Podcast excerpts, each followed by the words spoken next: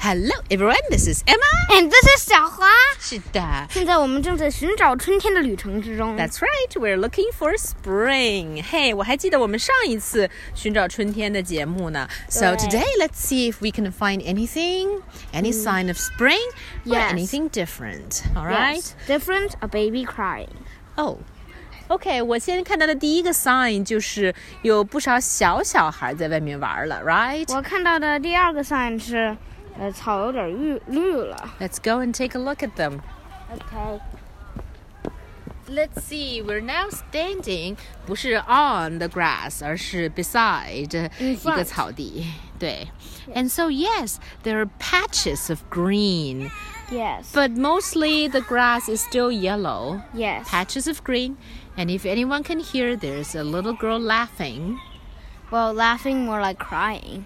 Oh, not crying, but yeah. I guess. Sounds a little bit like crying. Okay. And I found the third sign. What? A small white flower is coming out from a little.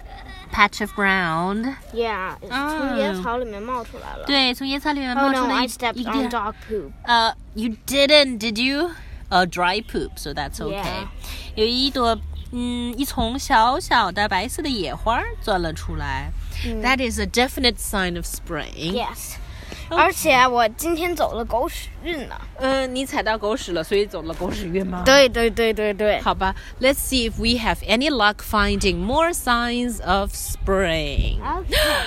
I saw one sign of spring over there on top of that tree. Oh yeah, flowers. 嗯，就是那种杨树花儿，对不对？嗯我不知道那个叫什么啊，就是杨树上的长了毛毛，春天就得长毛毛虫，那个 那个应该就是杨树花儿，对吧？对。 So yes, that's a definite sign of spring. 嗯哼， Let's keep looking. 嗯哼。Mm-hmm. 嗯，I saw a magpie flying to its Oh. nest. I found something. Is that a sign of spring? 哪里呀、有一棵树，它 上面哇，那个树上长出了毛茸茸的绿色的。啊，不是黄色的。Let's 黄绿 go 色的 and take a see or look. Okay, What's take a this? look，不会是是 take a 毛 seat 虫树吧？不是，这棵树叫什么？你来念一下， OK 叫做银芽柳。对银芽柳，所以它是一种柳树啦。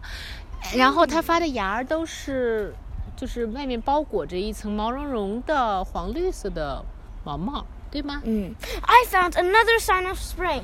哦 Look，这应该是蔷薇科的一些花，我们不是看蔷到薇，呃不是蔷薇科吗？肯定呃是蔷呃薇科的一些花嘛，是蔷薇科有刺儿估，计是月所以季。呃对对，然后冒花苞了。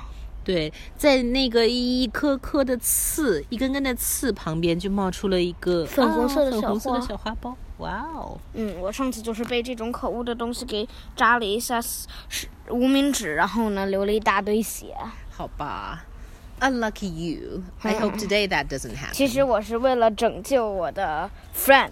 All right. 对 Okay, let's keep looking, but I guess that's all for our show. ，Goodbye， Goodbye. 拜拜拜拜拜拜拜拜拜拜拜拜拜拜拜拜拜拜拜拜拜。 Bye.